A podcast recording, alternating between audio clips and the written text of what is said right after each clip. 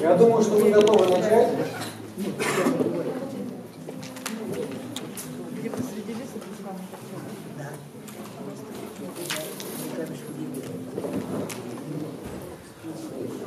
Всем добрый вечер. Это была длинная неделя. У нас финальная точка. Олег Георгиевич Бахтияров, Сергей Борисович Перестеин. Я э, очень рад сидеть в этом кресле сейчас, потому что мы пробежали интересную дорогу. И сегодня попробуем поговорить про разное, но в том числе немножко поговорить про дорогу и что здесь было в том числе. И еще раз поговорить про те вещи, которые как бы чувствуются сильно. Про мышление, про инструменты мышления, про языки, про всякие такие штуки. Мы начали поздно, поэтому мы, видимо, будем говорить или очень быстро, или очень емко. Попытаемся сделать второе. Поэтому, или очень долго, тогда мы будем выходить отсюда под слезы охраны, но может быть мы пойдем и на этом. А, я предлагаю начать. И сегодня, если коллеги не против, то давайте первый вопрос кто-нибудь из вас задаст, а не я, как было три дня подряд.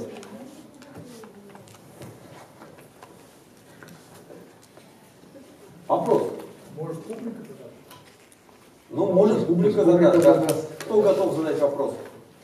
Да, вот. Пожалуйста, скажите роли, собственно, языка, на котором идет диалог, обсуждение, мышления, и мета-языка, на котором идет э, формулировка некоторых базовых вещей. Надо ли их разделять, или они могут быть одним и тем же языком, и как э, в изложении отделять э, формулы мета-языка от формул содержания. Ну, я буквально пару слов тогда скажу. Я думаю, что Сергей Борисович гораздо более емко ответит на этот вопрос. Знаете, когда мы говорим о развитии мышления, клуба мышления и все остальное, надо разделять все-таки три вещи. Вот первое – это доведение людей до того уровня, на котором существует сейчас современные техники мышления. Они существуют, и, в общем-то, им надо на самом деле обучаться. Вот нас этому не учат ни в школе, ни в институте. Вот, и уровень владения техникой мышления все-таки колеблется у людей. А второй, мне кажется, более интересный, хотя первый предполагает второй, это ознакомление с теми авангардными разработками, которые есть. У нас есть авангардные разработки. Россия, не могу сказать, что это там будет там 100 подобных разработок, но все равно несколько далеко идущих по-настоящему есть. То есть, опять-таки, вы здесь слышали Юрия Вячеславовича Громыка, вот и Сергей Борисович, представитель тоже одной из таких совершенно, авангардных очень школ, которая существует. Существует еще целый ряд подобных, там, я бы назвал бы имена и Моисеева, там, Чебанова, Парик, ну это длинный список на самом деле, долго. Вот, это второй уровень. А третий уровень, еще более интересный, с моей точки зрения, для меня он представляет наибольший интерес, это формирование новых, создание новых форм мышления. То есть не только те формы, которые есть, которые приняты, те, которые не приняты, но разрабатываются, но и те, которых просто не существует на самом деле.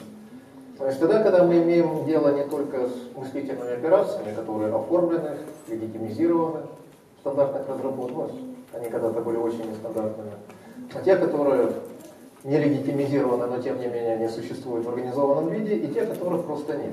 У тех, которых просто нет, они нуждаются в том, чтобы применять определенные методы выхода за рамки существующих мыслительных организованностей. Вот как раз вот то, что мы пытались здесь попробовать, вот так, легкое, легкое знакомление, мы просто проводили совершенно нестандартные вещи. То есть мы начали выражать мыслительные операции в графическом языке, причем совершенно, опять-таки, не, не имеющим никакого отношения к нашей обычной жизни. Здесь смысл в чем? Мы выходим на смысловой уровень, то есть мы в сознании начинаем формировать те операции, которые в принципе-то у нас есть, но мы стараемся их довести до уровня оперативного. То есть тогда, когда мы можем этим оперировать, прилагать это к созданию каких-то там текстов, описания модели, и, наконец, к тому, чтобы начать использовать их в деятельности. Вот, вот это для меня представляет интерес. Для меня вопрос на самом деле исключительно сложный. И я бы не стал бы даже пытаться на него отвечать. А, дело в том, что всякий раз, когда мы работаем с очень мною самым любимой приставкой мета, надо ответить на вопрос, что мы имеем в виду под метаязыком. Пространство за языком. Пространство, элементом которого являются языки. А, пространство обыскусственного языка. Там есть несколько вариантов прочтения понятия метаязык. Но, э, независимо от какое понятие мы используем, нам придется понять одну неприятную вещь. Мы на метаязыке не разговариваем. Мы не можем на нем обсуждать, мы не можем на нем мыслить. И окажется, что все, чего мы делаем, э, требует ответа на проблему Лейбница.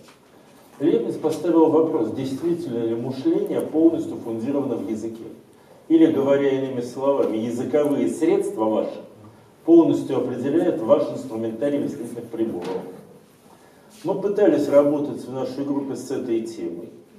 И, в общем, довольно негативно пришли к выводу, что Лейбниц, похоже, был прав. А именно, а если мы начинаем работать с языками, то как только идет общее усложнение задачи, возникает индуктивное усложнение языка, как только язык становится достаточно сложным, возникает проблема интерпретации. Как только возникает проблема интерпретации, вы не можете решать ее вне языковом пространстве. Кажется, что есть выход. Вы можете уйти из пространства слов. Например, в пространство образов или схем. Но мы сталкиваемся с той же самой ситуацией. Как только схема образ становится достаточно сложным, вам приходится их интерпретировать, и это опять-таки вы делаете в языке, вы их не можете интерпретировать по-другому. А, соответственно, в этой ситуации получается, что наше пространство мышления определено семантически, определено синтаксически, и тогда у нас есть один из двух способов. Либо мы должны соотнести свое мышление с одним из развитых языков. Вот смотрите, здесь есть очень красивый момент. Представим себе некого мигранта, приехавшего в нормальный крупный город.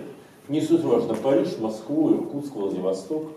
Важно, что язык, на котором он говорит, для этого города исключительно прост. В нем мало слов и мало сложных конструкций. Пока этот мигрант находится в варианте между общежитием, работой и магазином, он как-то будет э, пользоваться своим языком. Может даже не учить язык страны пребывания, Э, он на уровне магазина работы устроит то, что у него есть. Но как только мигрант захочет включиться в какую-то жизнь города, ему придется изучить гораздо более сложный язык города пребывания, потому что иначе он просто себя с этим городом не сможет соотносить, он будет вне его. А теперь на одну секундочку представьте себе, что мы все мигранты такие. Мы приехали в мир, сложность которого превышает возможности лучших наших языков, и мы оказываемся в положении мигранта. Мир невероятно интересен и сложен, мы даже видим какие-то кусочки вот этого праздника жизни, на котором мы не присутствуем. А наших языков, будь то русский, китайский, санскрит, латынь, английский, не хватает. И вот что в этой ситуации делать, это вообще-то задачка. Мы должны здесь либо прийти к системе резкого усложнения языков, либо учиться жить в мультиязыковой среде, а я боюсь, что если теорема Лейбница верна, то это, скорее всего, вообще невозможно. Чистая мультиязыковая среда. Да. Э, ну да. Либо нам придется изобретать особые языки с особыми свойствами. И вот мета-язык понимать уже в этом смысле этого слова. Мы сделаем язык именно такой, что мы сможем в этом языке работать, он будет переводиться, например, на русский, но вполне возможно, что перевод одной фразы, э, сделанного нами сверх языка на русский, займет там, ну, 23 тома, например. Я взял лемовский пример, но он здесь работает. Да. Мне кажется, что заниматься конструированием языков – это ближайшая большая задача. Вот был момент, когда большой задачей было создание электроники и понимание того, как работает полупроводник. Вот сегодня самая большая задача – это семиотика. Понимание того, как работают знаковые системы и какие знаковые системы мы вообще в принципе способны создавать и с ними работать. Ну, да, я бы добавил бы тут еще, что когда мы говорим о создании новых языков, ну да, действительно сложные языки возникают. Пожалуйста, искусственные языки конструируются и есть чрезвычайно изощренные в этом отношении. Ну, собственно, и в выразить- КУИЛ, который мы Да, когда-то да, подробно да, обсуждали. да. То есть э, выразить то, что мы подразумеваем обычно. Но здесь все равно остается та же самая проблема. Что чем управляет на самом деле? Управляет ли знаковая среда? Всегда ограниченная смысловым потоком или смысловой поток подчиняет себе это знаковое выражение. Тогда язык становится текущим, вот, и знаки теряют, знаете, вот, свою стабильность. Они теряют свою А внешнюю если научиться работать со смыслами напрямик, это же революция того же масштаба, когда физики стали работать не с атомами, а с э, ядром атома. Это абсолютно другие энергии, в данном случае другая совершенно информация. Но пока все попытки работать со смыслом напрямик, не через язык, пока не увенчались успехом. Ну, я бы тут во- вот какой э, внес э, момент, что э, очень, мне кажется, очень важно различать э, интерпретируемость языка трансляционную и интерпретируемость языка нетрансляционную. И вот если как бы различать эти два вида интерпретируемости, то какие-то варианты более скоростных обработок существуют. Разве нет? Нет, э, меня вообще не очень беспокоит момент трансляции- транслируемости. Э, Эта задача решается многими разными способами. Но Олег Георгиевич ставит гораздо более важную задачу. Он задает вопрос, можно ли работать с тем, что находится внутри языка, Конечно. но никогда не проявляется как элемент языка. Да, вот именно об этом я говорю. Я понимаю, А это это другой тип задачи, это не трансляционная Это, это задача. другой тип задачи. Это наглая постановка задачи, но ну, мне кажется, что мы должны задумываться над невозможными вещами. Вот они согласятся. Но здесь проблема, кстати, не у семиотиков, здесь проблема у физиков. Потому что в действительности задача, которая была поставлена Олегом Георгиевичем, означает, что прежде чем мы вообще куда-то будем двигаться, нам придется отменить, вернее, подвергнуться ревизии не только классическая шенноновская, но и более сложная винеровская определение информации. И начинать снова решать ту задачу, которая была в 50-е годы решена жестко. Тогда тоже была попытка связать информацию и смысл, но возобладала позиция Шеннона. Информация просто минус энтропия, минус алгоритм э, энтропии. Да. А, И со смыслом никак не связано. Тогда это дало возможность довольно быстро продвинуться вперед. А, Появилась куча важных теорем по космической связи, это же теорема Котельникова. Появились компьютеры, неймановская архитектура на этом была сделана. Но сейчас мы исчерпали возможности шенноновского подхода не только в смысле техники, но и в смысле глубинных основ познания. Мы не можем дальше сдвигаться, отделяя информацию от смысла. Потому что, если уж честно, как семиотика жила в начале 20 века с треугольником Фрейда, так и сейчас она с ним живет, как будто сто лет развития просто прошло мимо нее. Так оно в каком-то смысле действительно прошло мимо нее, потому что не изменились основания, на которых она строится. Нет, но тем не менее такие, я сказал бы, предбарьерные Пред- работы предбарьерные есть. работы есть. Барьер, безусловно, но предбарьерные есть. Вот я имею в виду даже цикл работ от Налимова там, до двух Смирновых. Ну, собственно, Налимов, Смирнов, Wittgenstein, Налимов, Смирнов. Ну да. И все. Как список исчерпан. Все, все. То есть, ну, А Смирнов имеется в виду логика смысла. Ну и тогда, если уж продолжать эту тему, то дальше возникает следующий вопрос. Э, Это вот супер плотно связано с тем, о чем мы говорили всю неделю. То есть э, повышение плотности работы со смыслом, и в том числе вот с текучим выражением, да, и сложность этого мира. И, соответственно, вопрос звучит так. Насколько важно, э, насколько критично или насколько избирательна способность научиться думать? Есть Все ли могут научиться думать? В любом возрасте можно научиться думать? Не, ну у меня на эту тему совершенно шовинистический ответ, в общем-то. Могу сказать, что есть определенный процент, который будет думать в любой ситуации. независимо от того, учат его или нет. Ну, там не знаю сколько, 3, там 5 Есть те, кого можно научить думать. Тоже не знаю, какой процент. Есть те, которые никогда не научат. Они просто иначе устроены. И тут ничего не поделаешь. Это не хорошо и не плохо. Мы же не говорим, что там это животные лучше, чем собаки. У каждого своя специализация, на самом деле. Ну, бывают люди, которые не умеют думать, но умеют хорошо рисовать. Это нужно понимать. Вот именно есть же примеры людей, страдающих ну, какими-то такими формами аутизма, где ну, коммуникация нарушена, а они создают свои произведения. Понимаете, это очень широкий спектр, на самом деле, возможностей. У меня здесь более оптимистический взгляд. Если мы уберем случай болезни, ну понятно, что если у э, не работает мозг, то вряд ли он может мыслить. Если он тяжело болен, у него тоже это не всегда получается. Хокинг, конечно, контрпример, но один из очень немногих. немногих. А, в целом, наверное, мышление я сформулирую ответ следующим образом. Я четко разделяю три вещи. Разум, мышление и думание. А, разумом может не владеть человек, разумом владеет вид. И, собственно, для современного общества очень характерно понятие немыслящего большинства. Это большое количество людей, они составляют в некоторых странах до 90% населения, которые не мыслят, не способны к мышлению, но являются частью разумного сообщества. То есть они мыслят как сообщество, как и а не как конкретные люди. Разум, естественно, направлен на решение эволюционных задач, то есть на выживание в конечном итоге при успевании вида. А есть мышление. А мышление направлено не утилитарное, оно находится в среде мысли коммуникации. Мышление между людьми, а не у каждого человека. И есть думание. Думание – это ситуация, когда человек коллективное мышление берет себе и делает своим приватизирован, говоря языком э, российской действительности. А думание, с одной стороны, штука очень нескромная, потому что ты общее берешь и делаешь свои.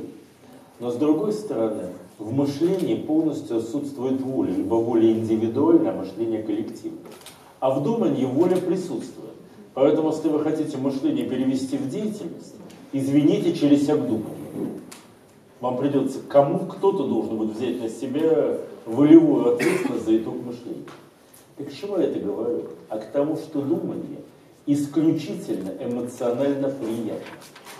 Это настолько сильное человеческое удовольствие, что чисто по биологическим особенностям нашего вида человек думать будет, и его легко обучить думать. Когда его думание достигнет той стадии, что он поймет, что для того, чтобы приватизировать результат совместного мышления, в нем вообще-то придется участвовать, он начнет и мыслить. Другой вопрос, что когда мыслит группа, это очень всегда интересная ситуация, когда идет мышление в знаниевых системах, типа нашего знаниевого реактора или адишной игры, там часто возникают удивительные результаты, но у них нет автора. Они просто появились и все. И вот это, опять же, то чудо, за которым люди идут. Один очень неприятная вещь. Психологически, физически. Но люди туда идут, чтобы раз на 10 вариантов испытать вот это ощущение чуда, когда вдруг непонятно кто и непонятно как создает ответ. И вот видно, что он сейчас возникает на твоих глазах. И ты вообще-то понимаешь, что вот был момент, ради которого ты был рожден. Ты участвовал в создании того, чего до тебя в понимании, чего до тебя никто не понимал, вместе вот с кучей собравшихся людей. Поскольку это действительно сильнейшая позитивная эмоция, я склонен считать, что даже на таком уровне этому обучаемы все. Не все обучаемы тонким искусством сборки материалов, игры или семинара. Не все обучаемы тонкому искусству трансляции полученных результатов не суть важно бизнесу, органам власти или другим людям. Но участие в процессе мышления, по-моему, это доступно всем. У меня более пессимистичный взгляд на эти вещи. Так это же хорошо. По ходу жизни. Я понимаю, что Олег Георгиевич в состоянии поставить невозможную задачу Сергею Борисовичу, решая которую тот поставит перед Олегом Георгиевичем другую невозможную задачу, потому что у них есть общий список проблем, которые, да, то, что вчера обсуждали с э, Юрием э, Вячеславовичем, о том, что э, без проекта планетарного масштаба корнем из России как бы вообще невозможно понять, о чем нужно договариваться на уровне мышления. Но знаешь, здесь ведь есть еще один момент. Я сказал, что мышление необычайно приятно в личном формате, но не в социальном. В чем базовая неприятность э, мышления? Первое. Вам становится очень тяжело жить. Потому что мыслящий человек, например, редко ругает правительство. У него всегда есть позиция, отлично выраженная Азимовым. Слушай, давайте прекратить говорить ерунду. Какое правительство? Вы о чем? Мы здесь правительство. Мы те, кто способны думать, решаем проблемы. Ругать придется себя. Мир плохо устроен. Да, я его не устроил. И это очень неприятная ситуация, когда вдруг в какой-то момент это чисто по-человечески осознаешь. Второй момент. Мышление, и вот это очень важно, жестко влияет на речь. А вот дальше я просто приведу цитату из одного русского, в смысле российского современного фантастического романа. Э, двое высоких вроде обсуждают одну девушку. Хотя я не понимаю, что с ней происходит. Во-первых, занятость человека, который имеет мышление, она стала человеком, который пользуется мышлением, что бывает редко. Во-вторых, посмотреть, что случилось с ее речью. Короткие рубленые фразы только по существу проблемы – с прямым побуждением к действию. Это даже не манера аристократов, это манера высшей аристократии. Неудивительно, что друзья и подруги от нее отвернулись. А вот теперь представьте себе, что у вас возникает целое общество, способное к сложной коммуникации, сложным языку, к, сов к совместному мышлению, да еще при этом в состоянии придумывать необходимые метаязыки для этого мышления, получать радость от того, что, что они делают, да еще и ставить перед собой задачи.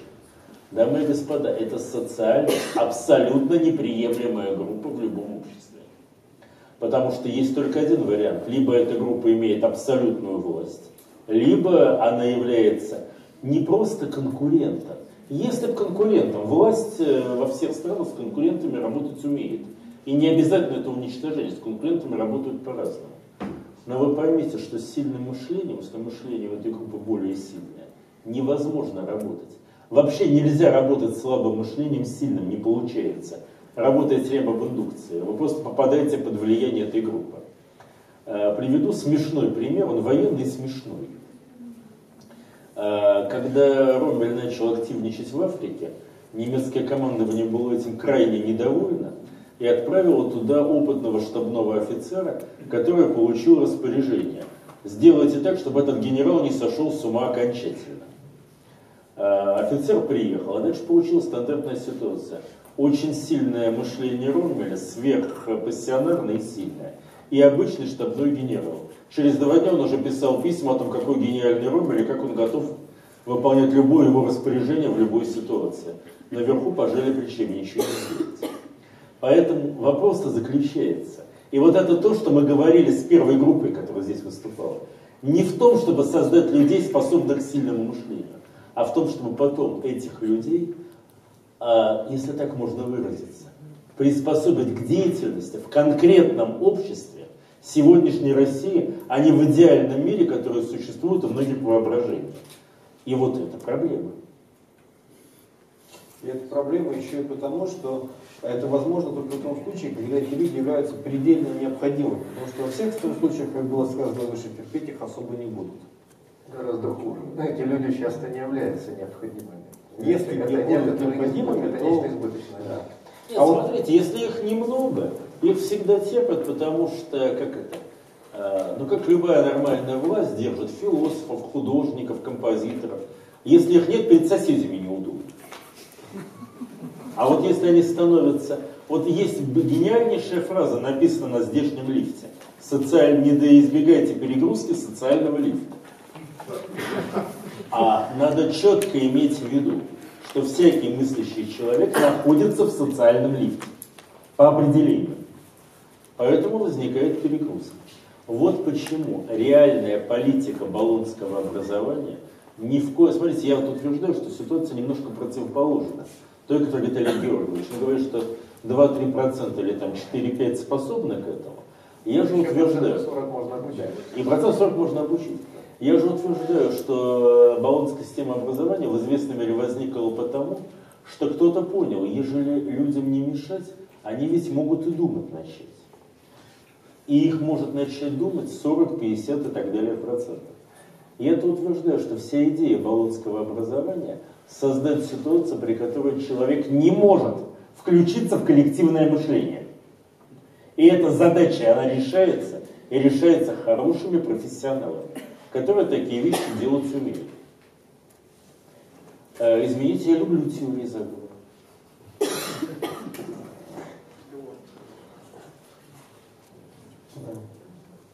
Я просто пытаюсь понять, э, это у меня всегда было интуитивная нелюбовь к баллонской системе, профессиональная нелюбовь к баллонской системе, онтологическая нелюбовь к баллонской системе, я не могу выбрать в этом богатом списке. А Я скажу так, я ведь э, в прошлом году мы просто поручили, получили заказ, э, и нам пришлось разбираться в образовательных реформах всего мира за 20 век. Чисто формальная работа была, надо было сделать соответствующий документ. После чего я, наконец, разобрался в истории баллонской системы. Если кому-нибудь нужен пример, почему вредно пить, это к этому. Э, обсужда- Проходила энная годовщина, по-моему, 800-летняя, какого-то Парижского университета. Ну, по этому поводу, естественно, мероприятие, народ собирается, э, приехали ректора кучи вузов. Разумеется, это Франция, сами все понимаете, запивают только сидром, пьют только шампанское. В результате в какой-то момент народ, э, а были там ректора Болотского, собственно, университета, Парижского и Эдинбургского. И вот это трое вошли в историю, еще там, наверное, какие-то люди были. Э, уже хорошо приняв, они пришли к выводу, что нужно чаще встречаться. И вот в этот момент была заложена основа Болонской системы. Первоначально была действительно идея нескольких ректоров вуза организовать вменяемую систему взаимодействия. И она и была вменяемой. Не беспокойтесь, прошло полгода, никого из тех, кто создал Болонскую декларацию, среди тех, кто создавал систему, уже не было. Это были нормальные мыслящие люди, их оттуда быстро убрали. А дальше уже начали создавать совсем другое образование как услугу. И в этом плане что я могу сказать? Э, Все основания ее не любить, которые были перечислены, но они правильные. Три галочки. Да, три галочки можно ставить смело. Вот. А у меня еще один из сегодняшнего э, дня э, вопрос по ходу возник. Если уж мы говорим про теории заговора на закрытии интенсива, если мы говорим про способность, способность к мышлению, в том числе коллективному, да, то один из видов коллективного мышления это наука и научное мышление как таковое. И вот есть э, совершенно э, потрясающий уровень того, что происходило и менялось в начале 20 века. Есть совершенно э, странная ситуация, которая происходила в конце 50-х, начале 60-х годов, потому что она была направленная. С одной стороны случился ряд прорывов, а с другой стороны закрылось ряд совершенно колоссальных направлений. И в физике, и в биологии, там, ну, вот, ц- целый набор вещей. Вот. А, а мне еще хочется спросить не про это, мне хочется спросить про то, какие ситуации предпрорыва и в каких областях э, вы видите сейчас. Вот, вот, вот где сейчас ситуация предпрорыва? Что, что, что, э, что похоже на э, то, что было тогда с фотоэффектом, открытием электрона и так далее? Вот, вот на, на ту ситуацию, что похоже? Ну, я, наверное, начну. Во-первых, э, я могу сказать следующее. Я не думаю, что будет реализован хотя бы один предпрорыв. Э, Мои базовые основания – кризис бэконовской парадигмы познания как целого. А поэтому прорывы, пределами а поэтому прорывы придется делать не в науке, а в постнауке. Ну, А это совсем другая игра. Э, согласен. Ну, Да. А во-вторых, отвечая на формальный вопрос, я уже перечислил, называл семиотику здесь. Семиотика. Я добавлю к ней геофизику и геологию в целом. А, Боюсь, что, я бы сказал бы так, нам необходим прорыв в физике. Но я боюсь, что говоря военным языком, физике для начала нужно отводить войска и ликвидировать окруженные группировки. В смысле, да спокойно их сдавать врагу. Потому что там до пересмотра ряда ключевых представлений продвижение вперед практически невозможно.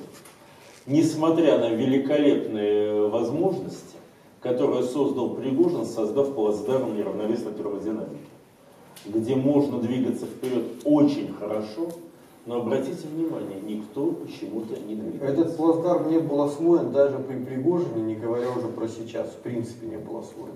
Совершенно точно. Третье, как ни странно, я ожидаю очень серьезных изменений в истории.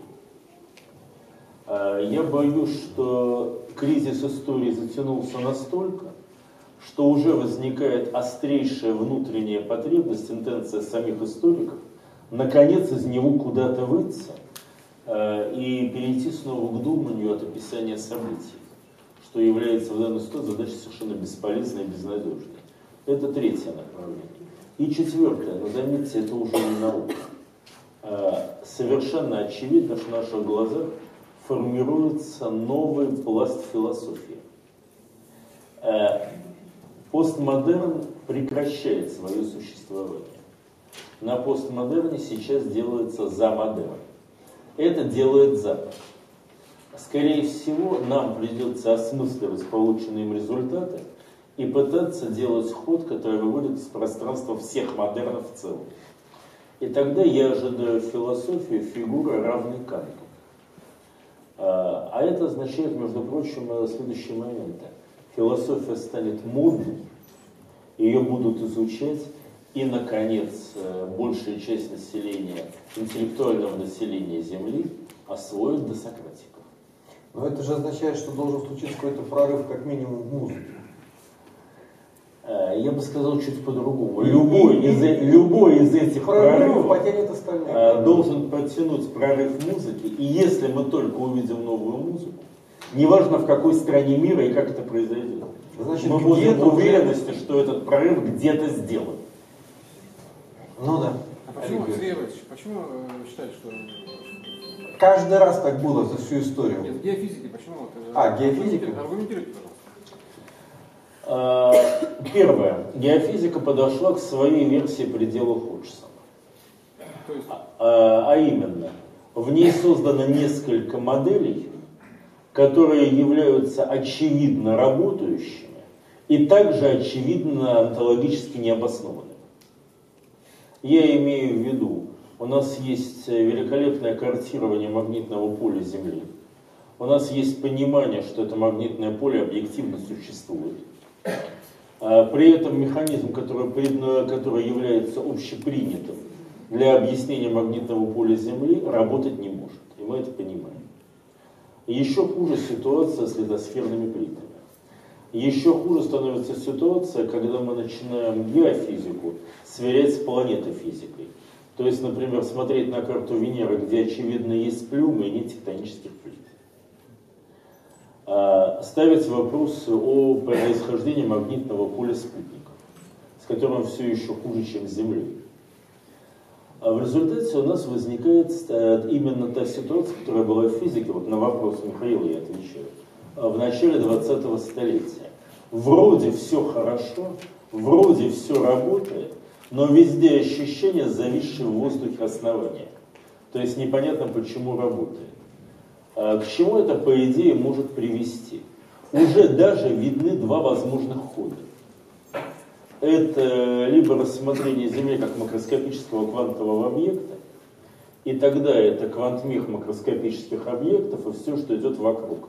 А это невероятно интересно – это переход от кота Шрёдингера к тигру Шрёдингера и масса других э, интересных тем. Вот тогда точно придется сначала изучать досократиков, а потом математику. Да. Либо, возможно, другой вариант, что мы начнем понимать, э, что имея в руках жидкое, твердое, газообразное и плазму как равновесие вещества с собственным излучением, мы находимся в условиях, характерных для человека, то есть низких температур и давлений. И в условиях высоких температур и давлений может быть гораздо больше фазовых состояний вещества. Собственно, современное моделирование показывает не просто что, на яйца, да. а уже как бы с огромной гарантией. А, и тогда встает вопрос, а в каком реальном состоянии находится вещество в глубине Земли? А теперь смотрите, сделаем мы движение в первом или во втором направлении, у нас идет колоссальный пересмотр представлений, и при этом у нас уже нет возможности сказать, ну это там микрочастицы, атомы, молекулы, это не затрагивает нашу жизнь. Это земной шар. Это его магнитное поле, без которого мы не можем жить. Это, например, вопрос о создании, извините, не просто абсолютного, а супер сверхоружия. Оружие последней кнопки. Э, прибор, который убирает магнитное поле, вернее, делает реверс магнитных полюсов. В итоге за 500 лет э, победитель в предыдущих конфликтах, как и проигравший, в лучшем случае находится на уровне раннего каменного века, скорее не на каком. А, то есть здесь мы имеем влияние здесь на самые основы нашей жизни. И вот на наших глазах могут возникнуть эти техники, как мирные, так и военные. Как, например, работа с э, землетрясениями, вулканами. Как, например, понимание работы с конфликтными минералами, где их и как искать. Поэтому, по-моему, там все созрело. Меня скорее удивляет, что этот проект еще не произошел, и мы его еще не видим. Может, это дело тоже ну, в том же самом мышлении. Я почему думал, что гуманитарная кнопка, кстати. А мы сейчас Олег Георгиевич Олег а так будет? Олег Георгиевич, вы как думаете, где у нас сейчас накопились вот эти треугольники противоречия? Нет, они действительно накопились, и действительно есть барьеры, причем он, он осознается. Он осознается на средстве его преодоления. То есть я бы видел бы здесь вот две такие, два таких направления, которые, кстати сказать, позволят решить вот эти вот проблемы работы с очень сложными объектами. Ну, типа там планеты, скажем так. Мгм. Планета сложнее, гораздо сложнее наших способов. Думать Там, о думать, думать о ней, в общем-то, гораздо сложнее. Понимаете, там, там таракан сложнее, чем наше думание, не говоря уже о Земле. М, Две проблемы. Вот Я бы назвал бы появление организмов. То есть тогда, когда мы говорим не о биологии, не о биотехнологиях, они все равно заимствуют тот аппарат, который сложился в научных технологиях. Вы По сути говорите о дела, самоорганизации, по сути. ну не только самоорганизацию. То есть когда мы говорим о развитии организма, мы же не понимаем, как это делается. Не обязательно. Ну, мы тут затрагивали эту тему, я даже привел очень мой, мой любимый образ. У нас нет возможности превратить кошку в крокодила. Просто мы не понимаем, как это сделать. в общем-то. Нет средств действительно соответствующих. Вот, а организмическая тематика, она, безусловно, порождает совершенно другой тип технологий, это само собой разумеется, и с другой стороны, позволяет нам иначе описывать очень сложные процессы. То есть они становятся компактными в описании. Для того, чтобы произошло, произошла организмическая революция, для этого необходимо научиться, то, с чего мы и начали, работать со смысловой тканью. Что такое объект? Почему мы его рассматриваем как целостный? Мы видим его как смысл, который его организовал. И с этим связана вторая вещь, без которой и первая это не получится. Вот это работа с сознанием, потому что до сих пор мы пользуемся теми формами, которые у нас сложились. Вот это не господствует над нами, не управляет нашими смыслами и прочее, прочее. Движения внутрь сознания у нас нет. Нет теории сознания. Знаете, вот есть теория... Нет даже практик работы с сознанием, вернее их мало. Ну, Да, да, да, их, Их мало, недостаточно. а- да, их мало, а те, которые есть, в общем-то, ну, ну, есть это, э, буддистская наука, это не, это не физика, это в каком-то смысле там элементы работы сознания. Но они от нас далеки и мало понятны. Нам, безусловно, придется совершать свои собственные действия. И эта ситуация, вот эта революция, она постепенно назревает. И назревает она, опять-таки, вот мы сейчас много говорят о философии сознания, кстати, продвижении в этом плане. И сейчас формируется постепенно не среди психологов, начался этот процесс среди физиков. Среди физиков. Да, понимание сознания как не локального мира. То есть не того, который находится у нас в голове, так сказать, который продуцируется работой нашего мозга или нашего организма, а то, что скорее модифицируется этими нашими устройствами. Сознание как не локальный мир, и к этому движение идет. И более того, представление о мире, в котором вот появились сначала звезды, планеты, потом появились там плавающие микробы, потом живые существа и, наконец, вот думающий человек, вот эта с- картина, она постепенно начинает сокращаться по количеству специалистов, и, судя по всему, по мере вымирания она действительно заместится под представлением о мире, в котором есть вот нелокальный мир сознания, который соприкоснулся с чем-то иным, с тем, что называлось раньше материей, а стоит называть мой кромешный. И опять мы приходим, кстати, к платонизму, фактически.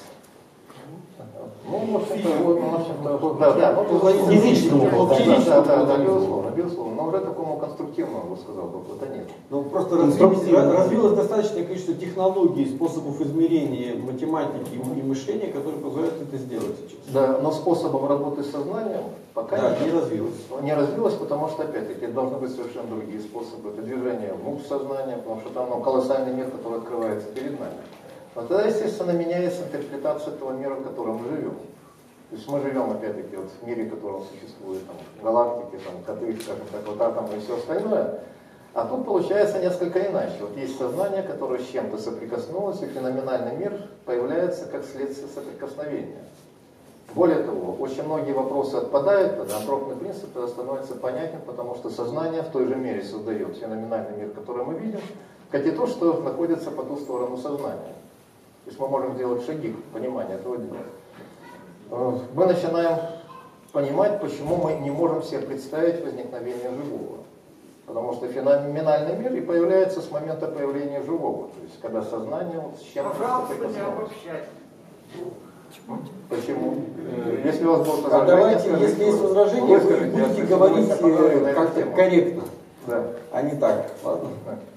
И вот, и вот эти вот шаги сейчас они видны. Не, ну приятно, значит, некоторые представляют себе появление живого, не может не радоваться.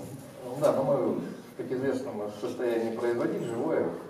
Хочется, нас хочется сказать, что мысль э, радует, но вызывает некоторые сомнения. Да. Да, И вот эта вот картина мира, она интересна тем, что к этому постепенно делаются шаги.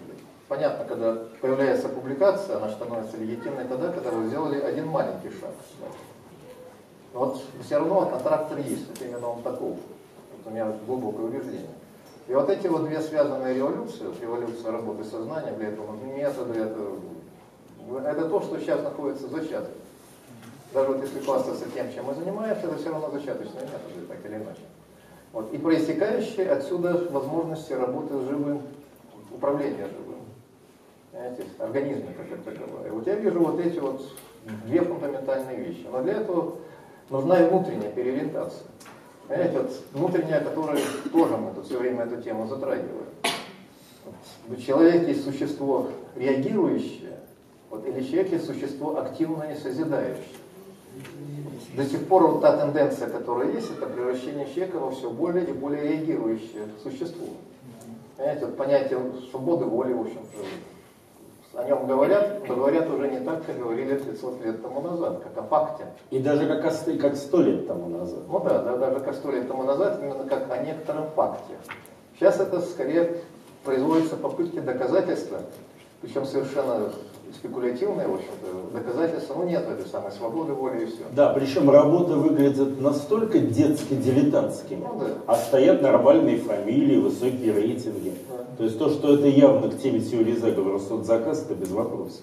Ну да, и вот этот вот момент, он связан с тем, сумеем ли мы действительно произвести эту активизацию своего сознания, он себя, ну какую-то часть людей, в общем-то, не то чтобы превратить, нельзя превратить в активное существо, но дать возможности проявиться этой активности. Вот если это произойдет, да, безусловно, это так. Если нет, ну не знаю, вот крушение второй Вавилонской башни технологическое, оно как-то так на горизонте виднеется. Да, у того же Стивенсона это называется «Ужасные события». Ну да. С большой буквы и больше ни- ничего не говорится. Типа никто не хочет вспоминать, что было. Но технологическая Вавилонская башня может упасть... э, В любой момент. Ладно, в любой момент, то с большим шумом, я бы сказал так. В любой момент с большим шумом, Кстати, обращаю внимание собравшихся, что Олег Георгиевич ведь по сути тоже говорил вовсе не о гуманитарном знании. И я к тому, что отвечаю на вопрос. Похоже, что первое, что сейчас происходит, это четкое понимание того, что каждая естественная дисциплина имеет сильное, жесткое гуманитарное содержание. Мы говорим о гуманитарной географии, гуманитарной де- демографии. Мы говорим о субъективной математике. Там нет фразы гуманитарная математика. Но есть понимание, что математик значим в математической задаче. А это, конечно, субъектность, которой никогда не Да. было. С другой стороны, гуманитарные науки начинают понимать, что, извините, их полная безответственность в отношении да, описания тому, что они описывают, но она тоже более нетерпима. И надо как-то начинать отвечать за то, что говоришь и делаешь.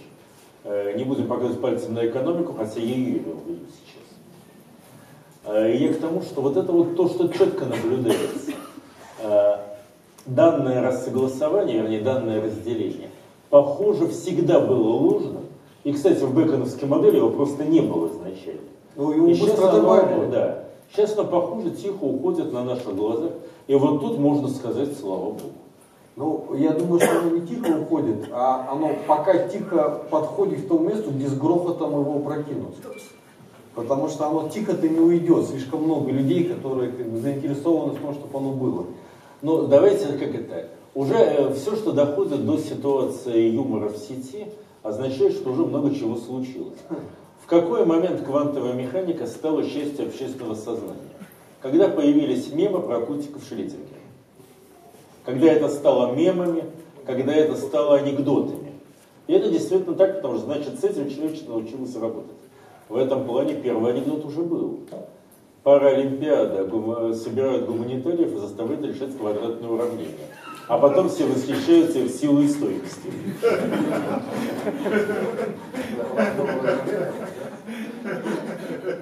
Я, кстати, согласен, отличный пример. Просто отличный. Да. Михаил, там было возражение вроде бы на, на какие-то Да, слова. Е- есть желание повторить возражение или нет? Насчет обобщения. Насчет обобщений. Ну, во-первых, э, возникновение в жизни достаточно хорошо прописано, прописано его в конкретных механизмах. И это сделано, в частности, Докинзом. Понимаете, вот в блатном мире существует такая фраза, в общем, я по неволе процитирую. Когда вот что-то говорят, хочу видеть. Вот это я хотел бы увидеть. Я вижу схемы, безусловно, схемы есть, это сколько угодно. Прописанных схем великое множество, рациональных схем. А вот как оно происходит на самом деле, вот что интересно-то. А вот этого нет, понимаете, была бы, была бы хорошая теория, она бы превратила бы, ну, по крайней мере, зачаток технологии, как проект, в общем-то. То есть, если мы понимаем, как она возникает, как ее сделать. Делаем. Покажите, покажите. Неси пробирку, если сделал. Я как простой прогностик здесь скажу следующее. Честно говоря, я не верю и как прогностик, и как физик. Дело в том, что очень мало времени. На сегодняшний момент фактически по позиции палеонтологов, тех, с кем приходилось разговаривать на эту тему, возраст э, древнейших свидетельств о жизни на Земле 4,2 миллиарда лет, мощный возраст Земли 4,5. Но хуже даже не это. Как говорят палеонтологи, проблема не в том, что этих 300 миллионов лет, а это очень маленькое время, жизни не было, а в том, что просто как только появилась первая геологическая формация, которой мы технически можем фиксировать наличие жизни, Мы тут же мы ее фиксируем. До этого просто таких формаций не было. Мы не ручаемся, что ее там не было. Мы просто не можем ее обнаружить. Если получается, что жизнь возникла на Земле практически в момент ее создания с планеты Земли, а это, я еще раз подчеркиваю, базовая позиция палеонтологии на сегодняшний день, считающаяся обоснованной, то мне как физику остается предположить только одну смешную идею, что есть такое понятие, как э, квантовое число жизни, типа заряда. И есть объекты, которые просто этот заряд имеют с момента возникновения. И здесь мы как раз подходим к той модели, о которой говорил Олег Георгиевич. Насчет проявления Конденсация сознания сознания. с феноменальным полем. Иначе и в этом плане модель, когда у вас жизнь появляется через гиперциклы, через усложнение химических систем, или даже в схеме Лешателье процессов, как это объясняет Сулима в отношении возникновения океана Соляриса, на это просто физически тупо не хватает эволюционного времени. Но может хватить, если при этом будет сознание, которое... Но может хватить, если, а тогда другой механизм. Но это совершенно другой механизм. И это вряд ли удастся повторить в пробег. Да, по- по- по- подожди, сейчас. Тут просто ну, вот очень важный момент, если можно, я проигнорирую вопрос, пожалуйста. А, Потому что вот э, мы сейчас вышли на довольно принципиальную не только для разговора, но и для всего интенсива точку, с моей точки зрения. И она заключается в следующем. Вот мы поговорили про инструменты, да, то есть про ожидания, про точки прорыва, про точки предыдущего прорыва в противоположном направлении в том числе. Когда мы приняли стратегическое наступление на самих себя. А, и вот э, это все для меня сейчас формирует некоторую картинку, где, э, которая характеризуется несколькими свойствами. Я просто хочу сейчас, вот, пользуясь тем, что в каком мы интеллектуальном поле находимся, эти свойства э, озвучить как бы, для тех, кто как бы, плотно как бы, все эти дни был. Одно свойство, которое я вот однозначно фиксирую, ну, вы меня поправьте, как только я где-то что-то перепутаю, это то самое столкновение с иным и допущение возможности работы с иным. И допущение возможности проникновения нового в наше пространство и осмысленное движение в изучении этого процесса. Другое очень важное свойство э, – это э, так или иначе работа с языками и смыслами, без которых мы действительно не можем э, адекватно и отсюда изменение определенной информации и изменения в семиотике, мат-лингвистике и просто И мат-лингвистики, просто лингвистики, но что значительно хуже, изменения и базовых парадигмальных представлений физики и биологии, как минимум. Поскольку мощность языков описания привела к ну, вот, стратегическому, стратегическому отступлению назад в некоторых областях, стратегическому прорыву в других. Но там есть еще третий момент, о том, что даже некоторые решения, которые были зафиксированы, ну, та же самая трактовка Шинона информации, да, то есть они дали некоторый мощный технологический момент, ну, огромный стек, да, который был освоен. Но чтобы выйти в следующий стек, надо не усложнить, изменить или трансформировать, а отказаться и сделать заново. Мне кажется, вот этот ход, который обычно не делается принципиально. Мы это называем оверсайтом. Да. Не форсайтом, а оверсайтом. оверсайтом. Изменить решение, принятое в прошлом. Изменить решение, принятое в прошлом, мне кажется, это еще очень важный момент, который сейчас фиксируется. Потому что без этого, судя по всему, продвижение в целый ряд вещей как бы, ну, не осуществится. И э, при этом есть огромное количество задач, где в физике появляется субъектность, в математике появляется субъектность, в гуманитарных науках появляется ответственность, в смысле математика. Э, и вот все это, по-видимому, характеризует границу между ну вот, тем, что мы сейчас, э, Сергей Ильич озвучил, как в терминах науки и постнауки. И вот я предлагаю оставшееся чуть-чуть времени потратить на обсуждение этой границы, различия и пространство перехода между наукой и постнаукой вот в этом смысле. Ну, первое, что я бы здесь, э, с чего бы я здесь начал. А, с точки зрения чисто формально бэконовской, конечно, постнаука будет заниматься процессами творения. А, имеется в виду самим моментом возникновения мира, жизни, разума а, и любых других возникновений и исчезновений. То есть сам процесс фазового перехода, который в науке тоже рассматривался, но, честно говоря, по остаточному принципу, если до него руки дойдут. Здесь это будет центральный момент. Второе, и очень принципиальное. А для постнауки совершенно неожиданно снова резко возрастет роль мышления.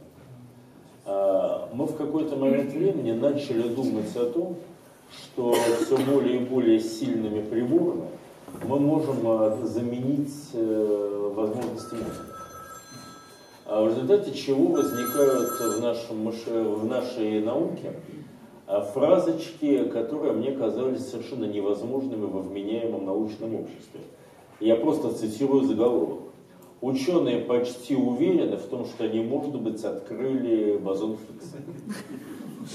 Эта фразочка кочевала три года, пока три года обрабатывали эксперимент. А, пока не дали Нобелевскую премию, на чем автоматически закрыли обсуждение тем. Да, но дело в том, что первый раз нам появилось по наблюдению двух событий.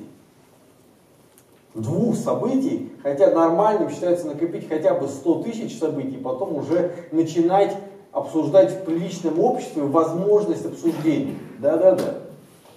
А очень многие вещи, которые делаются в той же физике поля, физике частиц, заставляют вспомнить классические детективы с Перри Мейсоном, а именно читаешь обоснование опыта, открытие того же самого бозона Хиггса, и хочется произнести фразу «показание чужих слов, возражаю против привлечения как некомпетентных, неправильных, не относящихся к делу, и прошу закрыть судебный процесс». В связи с несогласованностью свидетелей. Да. Что интересно? Интересная ситуация, когда мы начинаем рассматривать мозг. Наше, вернее, не мозг как орган, а наше мышление как целое. Как э, познающий прибор, как инструмент, являющийся самым сильным инструментом процесса познания. Автоматически это означает переход к мысленным экспериментам от прямых. И наша попытка понять, что нам не нужно строить очередной невероятно дорогой коллайдер, чтобы ответить на вопрос, э, на который все равно ответ может дать только мышление. Это первое. Э, второе. Знаете, мы как-то привыкли. У нас вроде есть свобода воли, ну нет, там многие даже верят. Мы привыкли в том, что в физике есть принцип неопределенности. Но мы почему-то убеждены, что знание принципиально определено. И что некая вещь либо является фактом, либо им не является. Либо истина, либо ложь. Я боюсь, что это в постнауке уже будет сильно не так. И в некотором плане в науке появятся субъективные моменты. Когда некоторые наблюдатели будут что-то считать фактом, другие же будут в этом, их в этом отказывать. И это будет не спор, кто прав, кто виноват, а это будет нормальное сосуществование разных эпистем. Причем они при этом вполне смогут вместе дальше успешно и нормально И работать. при этом они будут отражать, на самом деле, реальную физическую, физическую Да, и реальность. мир просто так, как это, мир просто так устроен, да. А, третий момент, который здесь возникает, это, конечно, некоторые моменты упрощения. У нас начнет будет все более и более сложный язык, но от познания будет требоваться все меньше и меньшая память. У нас сейчас возникает необходимость удерживать колоссальные массивы информации, как все это делалось. И на этом мы делаем следующий шаг. А теперь представьте себе, что в одном из первых шагов была случайно сделана ошибка. Ну, та самая муха Аристотеля, у которой почему-то оказалось случайно 8 лапок. А, Когда эта ошибка будет дальше тиражироваться и тиражироваться. И в какой-то момент да, мы придем к пониманию того, что человек уже не может работать в он не успевает ее выучить, даже несмотря на дисциплинарное дробление. А Нам придется изыскать другие способы сборки науки, отказаться от понятия дисциплины и отказаться от накопленного исторического опыта. Нам придется научиться работать с мыслительными интенциями напрямую. Это близко к тому, о чем Олег Георгиевич, в смысле разговора про смысл, а не про семантические тексты, смысл Движение при, в при- предельный смысл. Это та техника, которую мы называем нити мышления и главопрошения. А, Попытка двигаться с тем, что вы не учите теории и модели, а вы создаете модель из основных мыслительных паттернов каждый раз под задачу. Грубо говоря, у вас появилась задачка, вы создали новую дисциплину, новую теорию, новую методологию, решили задачку, получили ответ и спокойно об этом забыли поскольку она вам просто больше не понадобится. Ибо в другой раз вы будете эти же инструменты ком- комбинировать по-другому и по-другому с ними работать. И, наверное, последнее, что я здесь упомяну, это переход в физике от измеримого понятия вероятности к неизмеримому понятию возможности. То есть мы начинаем понимать, что наш мир не вероятностный, а возможностный. Это совсем к нему другой подход. Но с возможностью мы не умеем работать. У нас нет для этого инструментария ни математического, ни логического. Его придется создавать. В целом, в общем, примерно этим народ сейчас в мире потихонечку, не всегда знаю, что он именно это делает, но в общем занимается. Ну, Я, я бы даже сформулировал бы эту мысль еще вот таким образом. То есть наука это то, что развивается естественным путем, отбрасывая там многие вещи, сказать, ограничивая себя во многих, но, но как процесс, в общем-то, на моих глазах некоторые перспективные направления, они просто ну, не вписывались. И где-то так и остались, экзотика не более того. А постнаука это скорее позиция, из которой создаются науки. Понимаете, вот разные варианты. Вот когда мы говорим о мире возможностей, вот действительно извлечение из возможности того, что можно сделать. Понимаете, вот эта позиция, ну, в каком-то смысле конструктивистская позиция, в общем-то. Тогда, когда мы начинаем создавать мыслительные, мыслительные инструменты. том числе и разные формы мышления и так далее, и так далее. Дизайн мышления – это мышление под задачу. Да, да. И с этим связана проблема компактизации знаний. То есть формы, которые сейчас существуют, они действительно не позволяют нам создать, знаете, мы уже говорили, что невозможно, невозможно прочитать все то, что следует прочитать в этом мире на самом деле. И это будет связано значит, с созданием компактных форм, описания, выражения и так далее. А в силу такого конструктивистского характера, действительно, концепция становится не тем, что описывает фундаментальный мир и навсегда остается, а тем, что становится инструментом для решения данной конкретной задачи. Могу только согласиться с тем, что было сказано, и добавить, конечно. Ну да, я с вашего разрешения тоже добавлю свой образ про то же самое, потому что э, для меня сейчас картинка выглядит как такая инфляционная модель знания, вот она раздувается как Вселенная, и при этом у нее падает плотность. И в какой-то момент должен произойти фазовый переход, в котором просто мерность мышления, ну как минимум мерность, на самом деле там случится еще несколько вещей, включая появление новых когнитивных инструментов, включая там, э, большую физичность мышления, но физичность не в смысле механики или квантовой механики, а именно в смысле нелокальности, управляемости. Э, там, Причем все это в некоторых моментах уже есть. Это не фантастика. Это не фантастика. Мы сейчас говорим про... Там скорее вопрос, как мы переводим это из отдельных опытов в, в мейнстрим картину, да. ну, с одной стороны, а с другой стороны в инструментальность. И вот э, этот фазовый переход, судя по всему, приведет к изменению мерности, к управлению степенью когерентности, э, и таким образом Э, личные знания во Вселенной начнут сжиматься, увеличивая количество знания, повышая его плотность и радикально изменяя возможность его собирать, потому что сейчас мы э, пытаемся по нему ходить, вместо того, чтобы создавать из него те самые возможности. И вот физика возможностей это похоже обратный процесс, не инфляции знания, а сжимания а, знания. Сжимание знания. Сжимание да. знания. Э, собственно, имплозия, взрыв. Да, имплозивного типа, как бы с прохождением через точку индивидуального большого взрыва и формированием личной космогонии сознания, которая позволяет сформировать э, различающее чистое запутанное состояние Вселенной. Ну, а, даже действие, которое не, не обусловлено утилитарной мотивацией. И это бесконечно избыточное состояние, которое да, не да, может да, быть задано утилитарно. Да, когда мы создаем нечто без мотивации. Просто нам интересно, ну, по известной истории, зачем в слове хлеб буква Ю, знаете или нет? Ну, к раввину приходит ученик, видит, тут ходит по комнате, сдымает руки, Господи, зачем же, зачем же, Господи, зачем же, зачем же? Говорит, Равин, а чем, что зачем? Зачем в слове хлеб буква Ю? Говорит, на слове хлеб нет буквы Ю. А если вставить? О, Господи, ну зачем? Ну, вот я говорю, говорю зачем же, зачем? Полагаю, что после науки вот это вот, зачем ставить букву Ю, она будет присутствовать. Как необходимое пространство, которое даст возможность для игры и маневров. А вот что невероятно приятно, это то, что в постнауке у нас наконец закончится феодальный период развития научного сообщества. Потому что если мы посмотрим на современную науку, то это вот совершенно чистый, классический европейский суверенитет. Когда у нас аспирант это примерно рыцарь, кандидат это барон, доктор это граф, член кора это герцог, академик это король, и четко известно между ними отношения. В случае, если по какому-то вопросу у них разночтение, точно известно, кто прав. Ну это ноократия в чистом виде. Это чистой воды. Да, но, кстати, все понимают, что это псевдоаэропагит английский Псевдо, псевдо, конечно. И в этом плане это невероятно древняя конструкция, которая, однако, продолжает воспроизводиться. И абсолютно вызывает, не соответствует да. никакой сложности Хотя вызывает уже дикий смех у всех, кто понимает, откуда все это взялось. Да.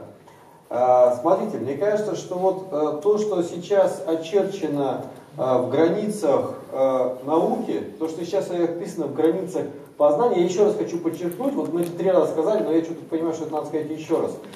Все, что мы сейчас говорили, это были не предположения, ну, когда мы факты приводили, да. Э, а это так или иначе экспериментальные штуки, так или иначе э, теоретические вещи, которые уже, э, ну, уже, то есть вот это как бы не, не завтра, а вчера. И вот сейчас происходит вот этот бесконечный интересный переход, приносящий бесконечное же э, удовольствие для сознания. Я не могу назвать это интеллектуальным удовольствием, потому что интеллектуальное удовольствие это э, что-то очень мелкое по сравнению с тем, о чем мы сейчас э, говорим. Но при этом заметим, что китайская поговорка про эпоху перемен здесь получается в очень жесткой форме. Уже хочется задать вопрос, китайцы могли задать, кто вашу эпоху так проклял? Ну, да, да, да, да, да. Но, опять-таки, проклятие же тоже можно использовать в благих целях. Да, э, в этом вся Европа, европейское познание. Вот. Все, да, все европейское проклятие, познание было проклято соответствующим образом, и одна из задач России выйти за пределы этого проклятия в том числе. Так вот, мне кажется, что вот тот круг, который сейчас был очерчен, и его бессмысленно пересказывать, его надо пересматривать, и это тоже преимущество той, той цивилизации, в которой мы живем, э, это, вы знаете, в том числе это те невозможные задачи, которые действительно интересно решать, находясь на переднем крае. И э, попадание в пространство обсуждения невозможных задач, это, наверное, предельная форма обучения, которая возможна сейчас. В том числе попадание в пространство коллективного мышления. И я очень надеюсь, что мы хотя бы в небольшой степени попытались за эти 7 дней иногда в эти состояния попасть и вас позвать с собой. Ну вот, и у меня сейчас, по крайней мере, точное ощущение, что мое состояние сейчас крайнего удовольствия от э, того мышления, которое было. Коллеги, мы могу только присоединиться. Это может быть громко сказано, но такое пиршество интеллектуальное было. Я не был на острове, но из того, что я видел за последнее время вот такого масштаба мероприятий, я не говорю про маленькие семинары, маленьких групп, где совершенно свое и это другое. Я, честно говоря, такого энергетического интеллектуального настроения не припомню за достаточно длинный период. Спасибо. У нас есть несколько формальных моментов, поэтому я прошу не разбегаться, а остаться на своих местах, если можно. Я встану. А можно не надо? Можно мы закончим, потому что вот у меня сейчас есть ощущение глубокой полноты и незавершенности. А реплика точно испортит как минимум незавершенность. Потому что мы на нее начнем отвечать, и незавершенность разрушится. Потому что в незавершенности есть огромная красота. Но только в том случае, если эта незавершенность является достаточно полной и конкурентной. И именно в этом заключается логика возможностей того, то, той постнауки, о которой мы сейчас говорим. А, э, так, э, можно нам, э, нам, нам нужно было что-то вручить. Ирина Геннадьевна. Мы готовы вручить, если у нас есть что вручать. Да, ну вот э, где, где, где, где, что?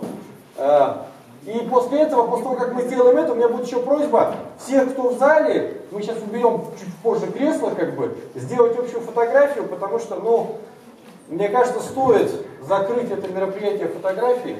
Нам стоит кресло оставить, некоторые на него встанут. Грязными ногами на кресло мышления, пожалуйста, конечно.